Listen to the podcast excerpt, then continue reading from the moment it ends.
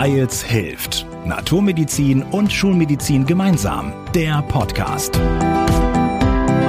Wir sprechen mit Menschen über Gesundheit, integrative Medizin und Gesundheitspolitik. Hallo, schön, dass du wieder dabei bist. Ich bin Anke Genius. Erholsam zu schlafen. Ein Traum, oder? So richtig mit Energie und Power in den Tag zu starten. Wer wünscht sich das nicht? Aber immer mehr Menschen leiden unter Schlafproblemen. Vielleicht kennst du das ja auch, sich im Bett hin und her zu wälzen, ja, und sich dann morgens einfach nur müde und gerädert zu fühlen.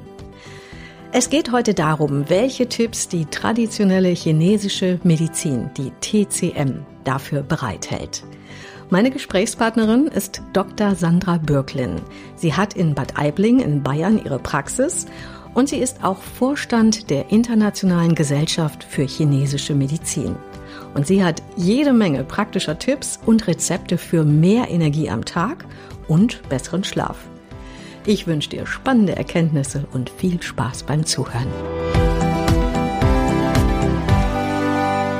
Hallo liebe Frau Dr. Sandra Bürklin oder besser gesagt Sandra, wir haben ja das Du vereinbart. Grüß dich. Ja, hallo lieber Anke. Wir sprechen über die TCM, besser gesagt über den guten Schlaf.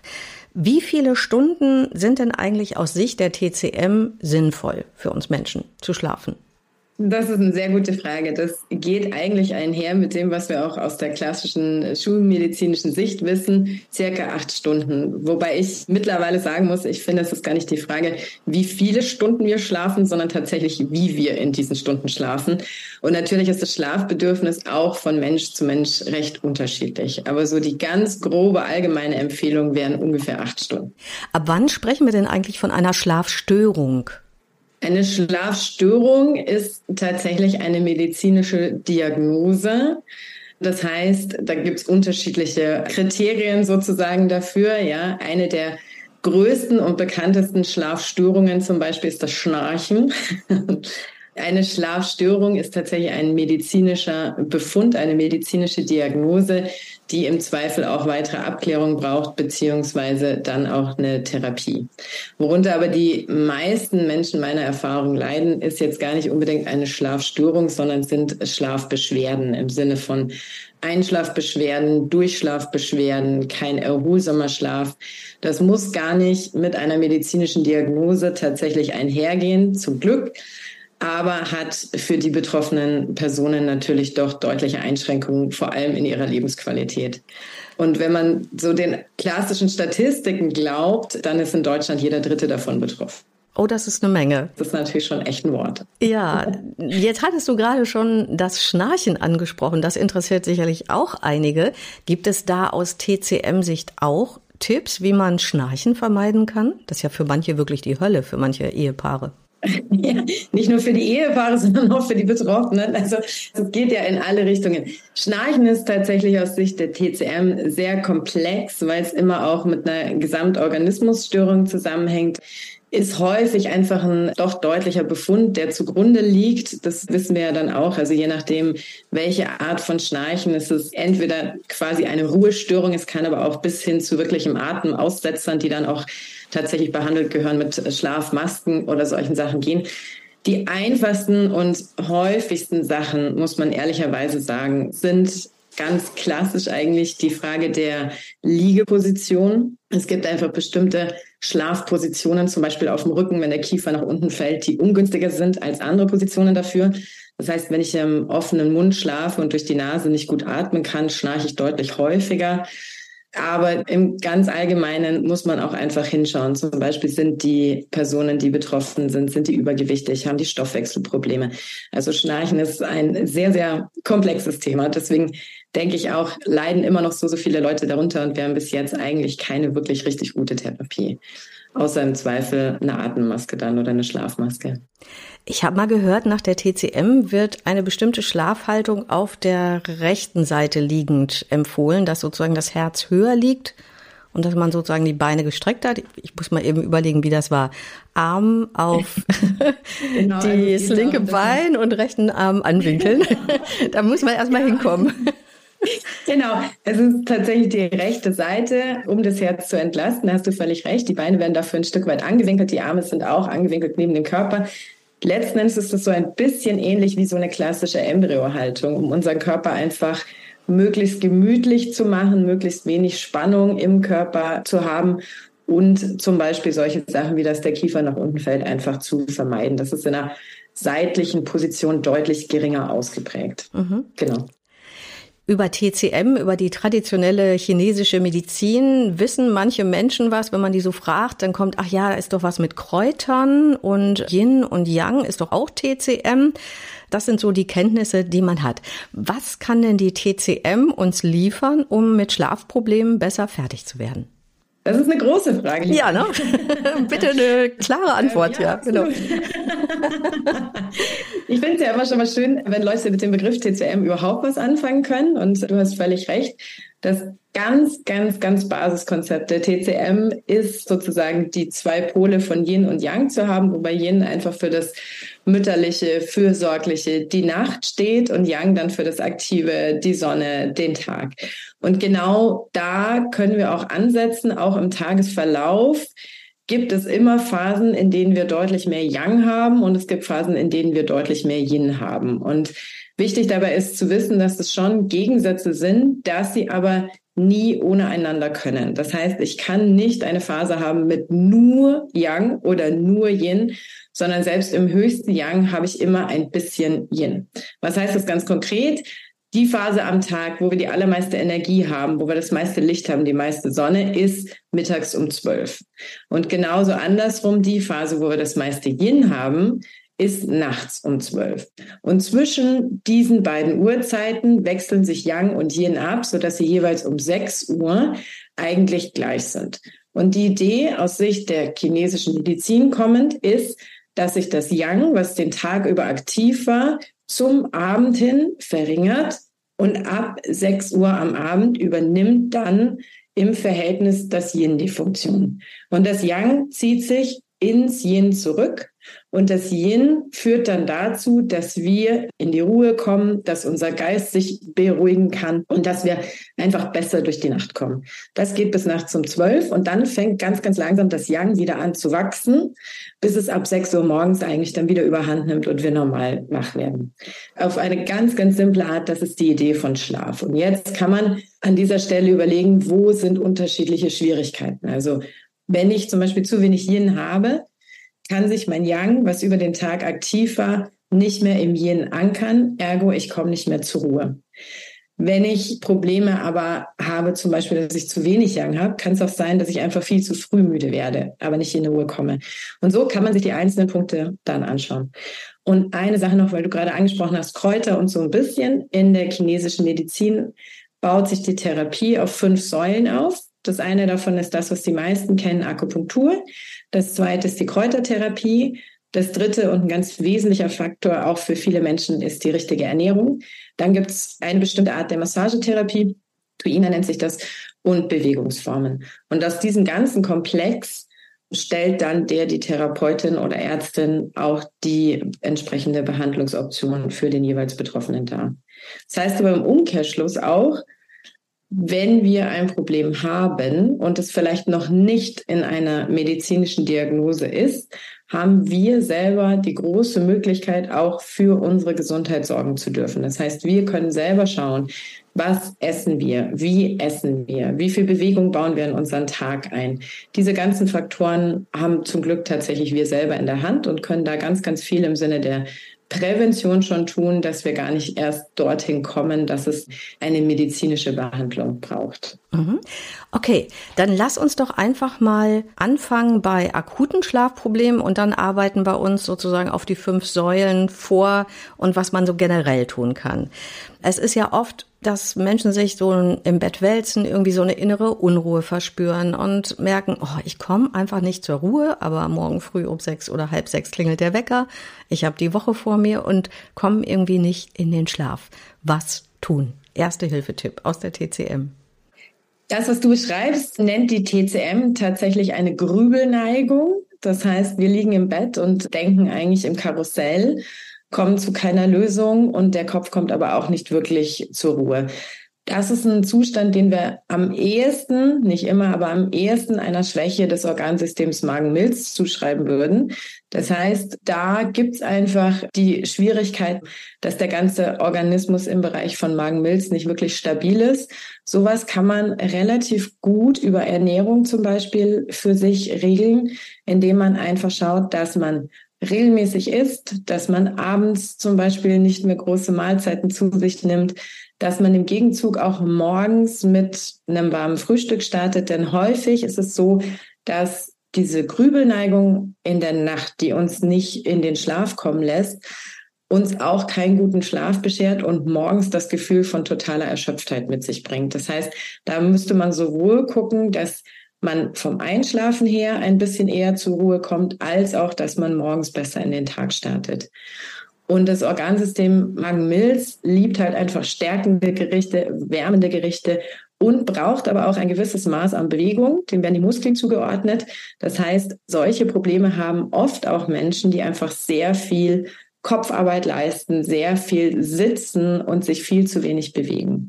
Das heißt, an dieser Stelle ist es wirklich hilfreich, die eigene Ernährung nochmal anzuschauen, auch so ein bisschen klassisch zu gucken, passt mein Schlafzimmer, lüfte ich, wie geht's mir mit Handy, Tablet am Abend, um dem Kopf einfach nicht noch mehr Stoff zu geben, um zu grübeln. Und was da auch einfach als Ritual und als Maßnahme sehr schön helfen kann, ist zum Beispiel ein klassisches Fußbad, wie wir das so kennen, mit lauwarmem warmem Wasser und von den Düften her sowas wie klassisch Lavendel zu nehmen oder Rose und einfach eine Viertelstunde ein Fußbad am Abend zu machen und sich tatsächlich auch die Zeit zu nehmen, bewusst runterzufahren.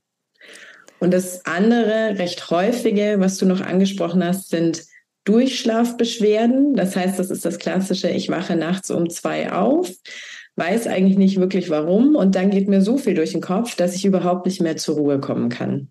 Und diese klassische Zeit zwischen zwei und drei Uhr nachts, die wird dem Organsystem Leber zugeordnet. Das heißt, das sind häufig Zustände, wo die Betroffenen mit Ärger, Anspannung, klassisch Stress auch einfach ein Thema haben und an dieser Stelle finde ich eine ganz einfache Sofortmaßnahme hilfreich, und zwar das Trinken von Chrysanthementee. Chrysanthemenblütentee wirkt auf das Organsystem Leber und macht uns ein bisschen gelassener und hilft ganz oft in der Nacht auch wirklich zwischen zwei und drei diese Phasen zu verringern. Und vielleicht für die, die da betroffen sind, auch sozusagen den Weg in Schritten denken und erstmal gar nicht denken, ah, das muss alles aufhören, sondern erstmal gucken, wenn ich in der Nacht wach bin, was kann ich denn tun, dass ich schneller wieder einschlafe? Und wenn ich diese Form habe, dass ich dann gucke, dass es weniger wird. Und tatsächlich auch hinschauen, gibt es Themen in meinem Leben, die mich ärgern, die mich aufregen? Muss ich nach meinem Stresslevel gucken? Und aber auch, ähnliches wie bei den Einschlafbeschwerden, brauche ich mehr Bewegung. Denn diese ganze Anspannung, die wir körperlich haben, die uns in der Nacht wach hält, hat häufig auch damit zu tun, dass wir zu wenig Bewegung den Tag über haben und die Anspannung einfach in unserem Körper steckt. Sandra, schau mal, eine Chrysantheme. Ich habe mir das bestellt bei einem Naturkräuterversand, denn mhm. es geht ja nicht um die deutsche Chrysantheme, die Blume, die wir kennen, dass man davon irgendwie die Blüten oder Blätter oder was nimmt. Also es ist ja. wirklich so ein Naturkraut, ne? Aus der chinesischen ja, Medizin. Absolut. Genau, genau. Und es braucht aber auch, also ich habe auch eine in meinem Hochbeet, ernte die aktuell sogar noch. Es braucht einen bestimmten medizinischen Wirkstoffgehalt an, ja, also einen medizinischen Wirkstoffgehalt. Wir können nicht leider einfach die schönen Chrysanthemen vom Blumenladen nehmen. Die medizinischen sehen aber auch sehr schön aus und gedeihen tatsächlich auch zum Beispiel im Hochbeet oder im Blumentopf. Und man nimmt dann die Blüten und nicht die Blätter. Mhm. Man nimmt die Blüten, genau. Ja, da braucht meine noch ein bisschen. Genau, aber das ist auch ganz, ganz schön. Also man kann die grundsätzlich trocknen und als Tee einfach dann auch nutzen oder auch frisch überbrühen. Und in China ist es mit so dem grünen Tee einer der häufigsten Tees, die eigentlich auch angewendet werden. Also es ist relativ klassisch, dass wenn man irgendwo eingeladen ist und einen Tee bekommt, dann ist es häufig auch Chrysanthemenblütentee, weil er uns einfach gelassener macht, weil er uns hilft, diese Anspannung, die viele Leute natürlich auch, klar, in diesem ganzen Organsystem Leber einfach haben, weil er uns hilft, das ein Stück weit rauszunehmen. Mhm. Und den sollte man über den Tag verteilt trinken oder eben zum Beispiel auch akut in der Leberzeit nachts, falls man da aufwacht und nicht einschlafen kann. Genau, also das kann man machen. Ich empfehle tatsächlich, sich morgens einfach so eine Kanne Tee zu machen und die verteilt über den Tag zu trinken, weil es auch einfach hilft, dass der Tag ruhiger läuft und gelassener läuft und dass wir so ein bisschen auch darauf schauen dürfen, was ist denn eigentlich, was sind meine Themen, was will ich gar nicht so wirklich an mich ranlassen und wo will ich in meiner Ruhe bleiben. Und wenn ich in meiner Ruhe bleibe, habe ich natürlich auch einen besseren Start in die Nacht und vermutlich auch eine ruhigere Nacht. Gut, ist vielleicht die schöne Alternative, mal zum Kaffee trinken, das auszuprobieren mit dem Chrysanthemenblütentee. Gibt sicherlich auch getrocknet irgendwie online zu kaufen, oder? Absolut, ja, ja, ja. genau, okay. genau. Können die Apotheken auch bestellen. Dann sind wir ja schon quasi beim Themenkomplex Prävention. Was kann ich so über den Tag oder in den Wochen, Monaten, was kann ich eigentlich an meinem Rhythmus, an meiner Ernährung, Bewegung, was kann ich da eigentlich tun, um gesünder zu leben und da eben auch besser zu schlafen? Und du hattest ja vorhin schon Yin und Yang ganz ausführlich auch erklärt.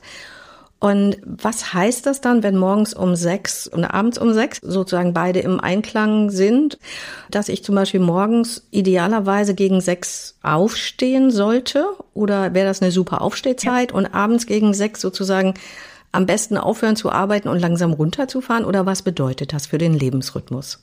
So in die Richtung kann man das tatsächlich auch sehen. Also die Idee in der TCM ist ja auch, dass wir in unserem Körper quasi einen Mikrokosmos haben und dass der aber natürlich auch immer einhergeht mit unserer Umwelt, dem Makrokosmos.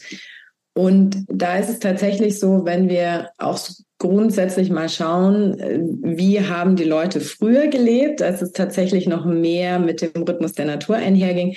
Dann wurde aufgestanden, wenn die Sonne aufgegangen ist, was meistens um diese Uhrzeit war, und dann wurde runtergefahren, wenn die Sonne untergegangen ist, was auch meistens so war. Jetzt kann man natürlich ein bisschen über Winter- und Sommerzeit diskutieren, aber vom Großen und Ganzen her sind es die Uhrzeiten, wo dieser Wechsel einfach stattfindet. Und wir tun uns tatsächlich leichter, wenn wir zu solchen Uhrzeiten dann auch einfach die Unterstützung der Natur für uns nutzen. Das heißt, wenn wir einfach früh aufstehen und wirklich mit Energie in den Tag gehen und wenn wir abends auch ab sechs oder sieben versuchen, ein Stück weit runterzufahren. Das ist natürlich in diesen wuseligen und herausfordernden Zeiten, in denen wir alle gerade unterwegs sind, nicht immer bei jedem möglich. Oh ja. es ist ja einfach so und es ist auch nicht jeden Tag gleich. Aber ich finde, wenn man sich das grundsätzlich mal bewusst macht, dann merkt man schon, dass es einem eigentlich auch ganz gut tut da so ein bisschen einfach zu gucken. Und dann kann man auch sich an den Zeiten der einzelnen Organe nochmal orientieren und wirklich gucken, in welcher Zeit über den Tag bin ich denn am leistungsfähigsten?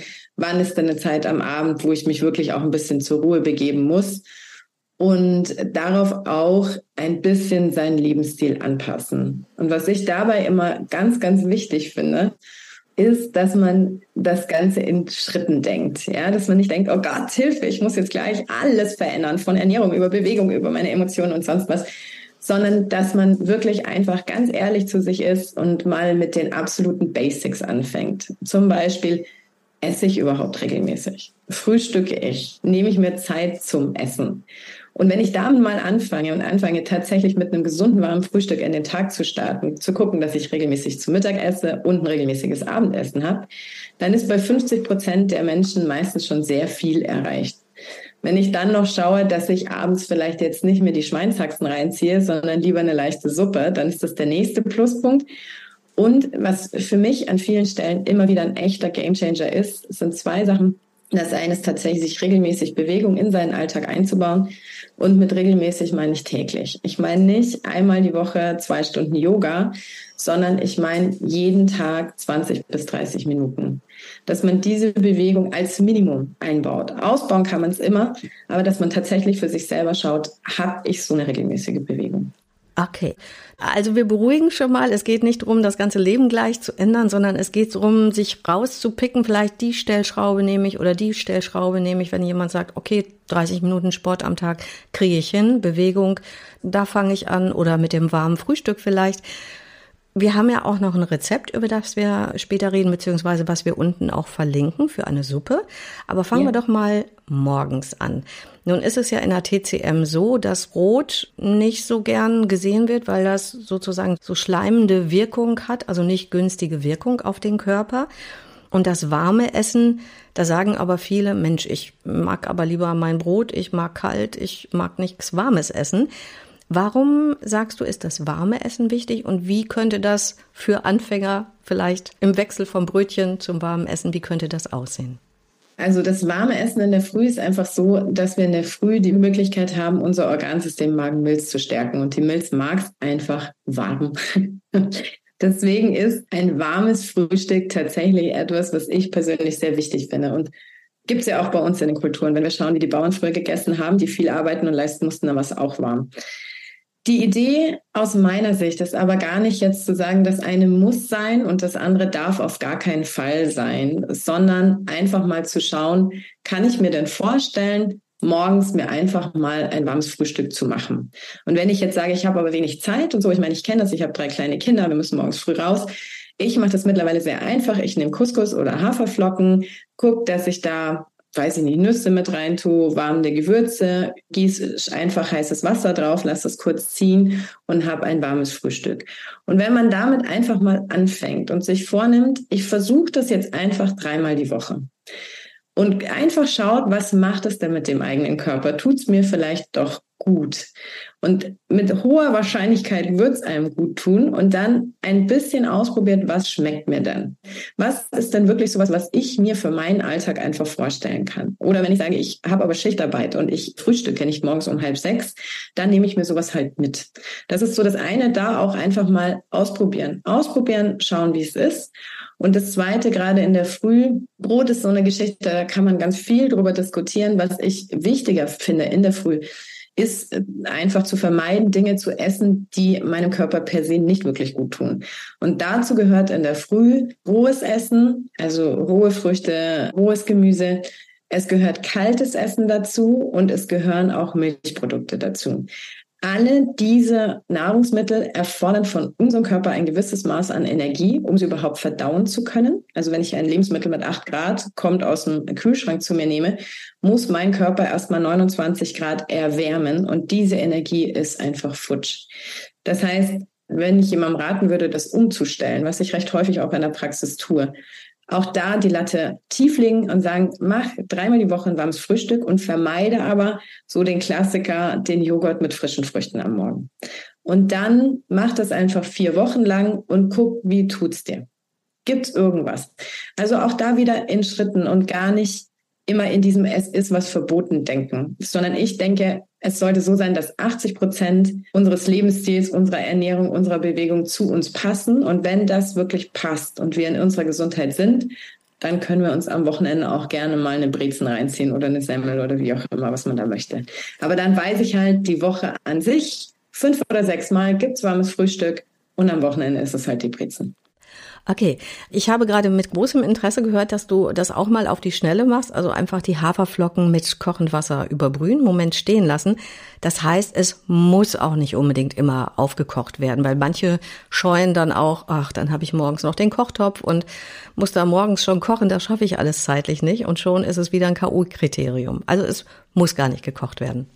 Die klassische Variante ist gekocht. Die klassische Variante ist ein bis zwei Stunden gekocht sowohl Reiskonji als auch Porridge als auch sonst. Die Haferflocken zwei Stunden kochen. Das wird ein richtiger Brei. Das okay. wird tatsächlich sämig, das wird ja. ein Brei, das wird so.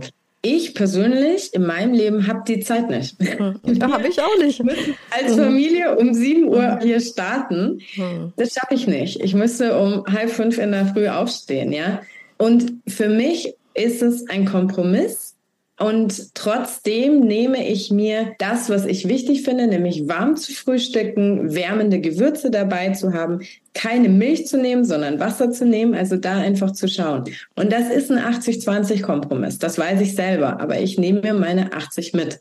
Und die 20, die nicht perfekt sind, die sind nicht perfekt. Aber meine 80 Prozent, die habe ich. Mhm. Und ich glaube, diese Freiheit darf und sollte man sich auch wirklich nehmen, wenn es darum geht, dass wir mittel- und langfristig gucken, in unserer Gesundheit zu bleiben und unsere Lebensführung zu ändern. Es geht nicht drum, dogmatisch eine Liste abzuarbeiten und zu sagen, wenn du das nicht morgens zwei Stunden lang und so weiter und so fort. Wenn jemand einfach morgen gemütlich hat, kann er das ganz gerne machen, finde ich super toll. Und trotzdem gibt es ganz viele Menschen, bei denen das im Alltag einfach nicht umsetzbar ist. Und da sollte man bei dem bleiben, ich sage immer, was pragmatisch ist und was in einen Alltag passt. Und für jemanden, der viel Zeit hat, der das total gerne macht, ganz super. Aber bei den meisten Menschen ist es leider nicht so. mich eingeschlossen. ja, da finde ich mich auch wieder und ich glaube ganz viele unserer Hörerinnen und Hörer. Also würde ich dann einfach mal vorschlagen, wir verlinken auch in den Show Notes nochmal ein schönes Rezept für so ein Porridge mit, ich glaube, du hast eins mit Datteln und Nüssen, klingt auch schon lecker. Ja. Wärmende Gewürze nehme ich mal an, Zimt, so diese Richtung, da geht das hin. Genau, Zimt, Vanille jetzt gerade auch, Kardamom ganz lecker. Du hast ja auch gesagt, eben nur mit Wasser und eben nicht mit Milch. Wie ist es denn mit dem Kompromiss Mandelmilch? Wenn Menschen sagen, oh nee, ich mag's nicht einfach nur mit Wasser, geht das? Mandelmilch, Hafermilch oder dann lieber Sahne oder geht irgendwas ja, in der Richtung? Genau, sind wir bei dem geht das. Gehen tut alles. Von der grundsätzlichen Idee ist ein Produkt, also eine Milch aus Pflanzen basiert oder Reismilch oder so, ist tatsächlich besser oder einfacher für den Körper zu nehmen als tierische Produkte.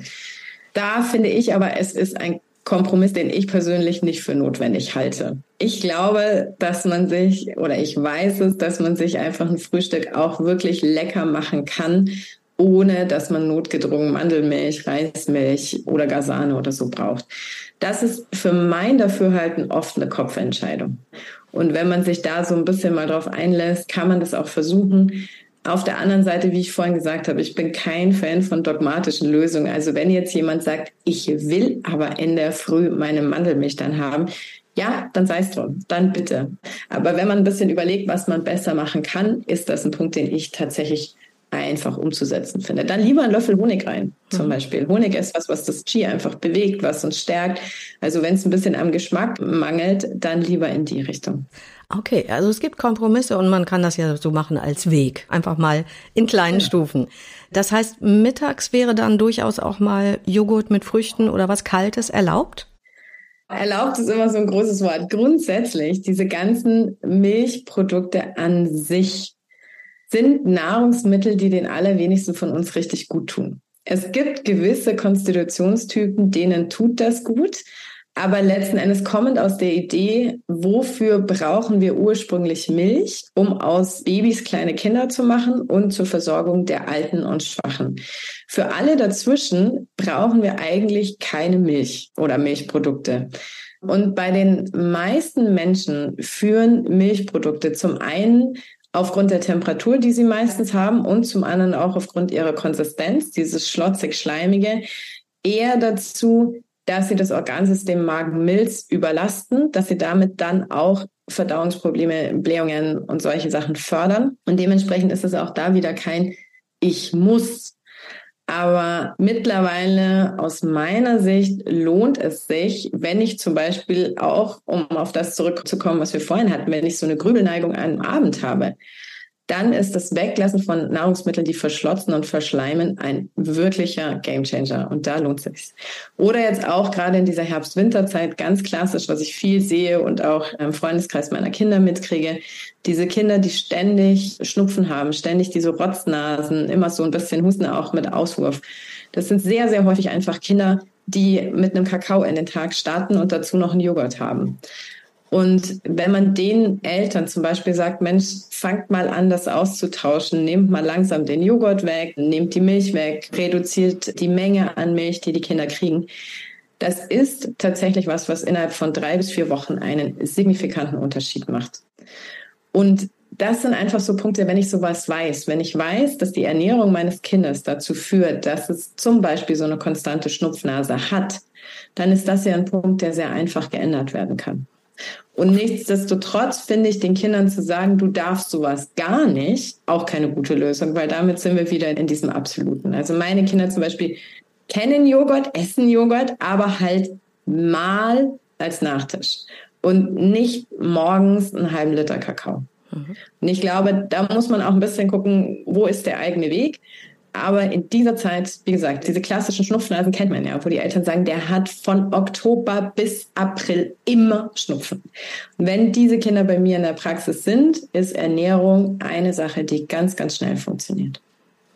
Es bringt mich noch auf die Frage, wie ist es denn dann mit den Alternativen? Es gibt ja auch Sojamilch, Sojajoghurt. Gilt das dann ähnlich oder ist es ein bisschen besser?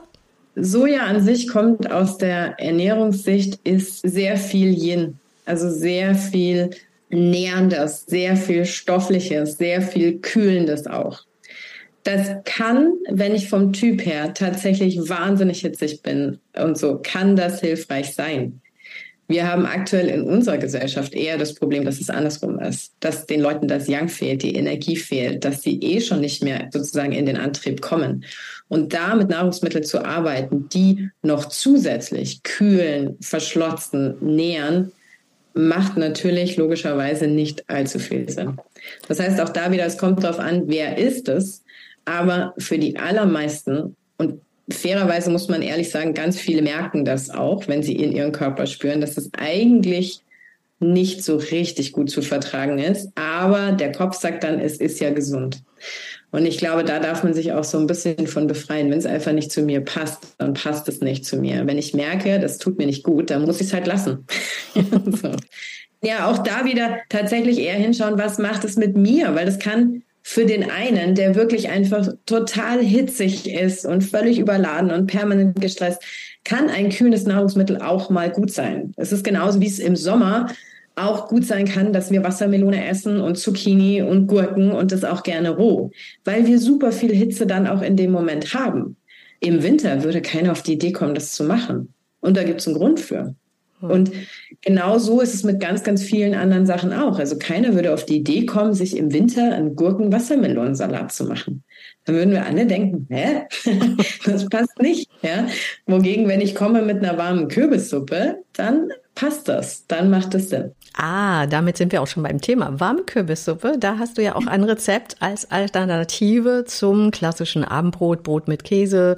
Da sind wir wieder bei dem schönen Wort, was ich von dir jetzt gelernt habe, verschlotzt und verschleimt. Also verschleimt kannte ich, aber verschlotzen, ja, das ist ein neues Wort, was ich jetzt mal gelernt habe von dir.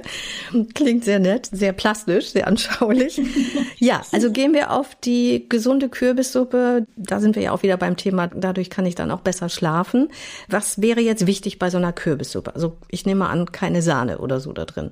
Genau, also letzten Endes natürlich viel Kürbis. Ich persönlich koche den immer mit relativ viel Brühe einfach und gebe dann Kokosmilch dazu, weil das einfach für uns besser schmeckt. Ich nehme aber auch immer noch wärmende Gewürze dazu, im Sinne von Ingwer zum Beispiel oder Muskat oder solche Geschichten.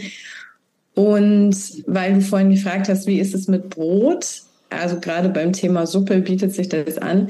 Brot in China wird tatsächlich gar nicht wenig Brot gegessen und Brot hat aber immer einen sehr wärmenden Anteil auch. Also das darf man einfach auch wissen. Das heißt, im Winter kann es total Sinn machen oder mache ich auch gerne, dass ich zum Beispiel mir dazu ein Brot backe. Dass ich, wenn ich jetzt eine Kürbissuppe esse, auch einfach ein Kürbisbrot dazu mache.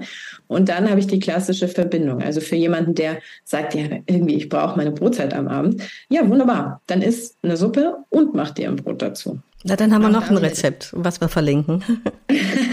ja, auch da wieder, es ist nicht entweder oder. Ne? Also wenn ich einfach weiß, ich mag aber einfach gerne Brot und ich vertrage es auch gut. Es gibt ja viele Leute, die es wirklich auch sehr gut vertragen. So ist es ja nicht. Ja, warum denn dann nicht? Also ich persönlich finde so ein frisch gebackenes Brot direkt aus dem Ofen mit so ein bisschen Butter finde ich göttlich. Ja, vertrage ich auch gut.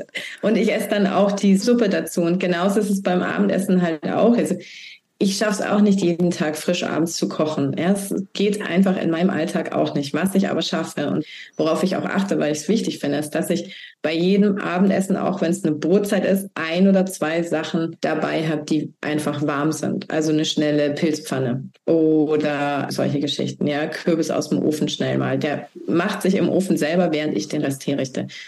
Und auch da nicht in absoluten Lösungen denken, sondern wenn ich es schaffe, 20 Prozent meines Lebensstils innerhalb von einem halben Jahr zu verändern, dann habe ich viel geschafft. Und ich glaube, in diesen Dimensionen davon muss man denken, weil tatsächlich Lebensstilveränderung hin zu einer wirklich gesunden Lebenshaltung passiert nicht über Nacht und passiert auch nicht in drei Wochen. Und trotzdem finde ich, es ist ein wahnsinnig lohnenswerter Weg, weil ich ja meine eigene Lebensqualität damit wahnsinnig gut erhalten kann und mich selber in meiner Gesundheit und Kraft halten kann. Ein super Schlusswort. Vielen Dank, liebe Dr. Sandra Bürklin, für diese vielen, vielen Tipps und was du uns schickst an Rezepten, werden wir gerne drunter stellen, damit man da einfach mal so ein paar Ideen und Anregungen hat. Vielen herzlichen Dank. Sehr, sehr gerne. Und ich danke dir ganz herzlich fürs Zuhören. Und wenn du die Tipps ausprobierst, dann schreib uns auch gerne mal, wie es dir damit geht. Und wenn dir das Gespräch gefallen hat, gebt uns gerne einen Daumen und schick es auch gerne weiter. Vielen Dank. Wir hören uns. Wir hoffen, ihr seid beim nächsten Mal wieder dabei. Hört uns auf weils-hilft.de und vielen Podcast-Plattformen.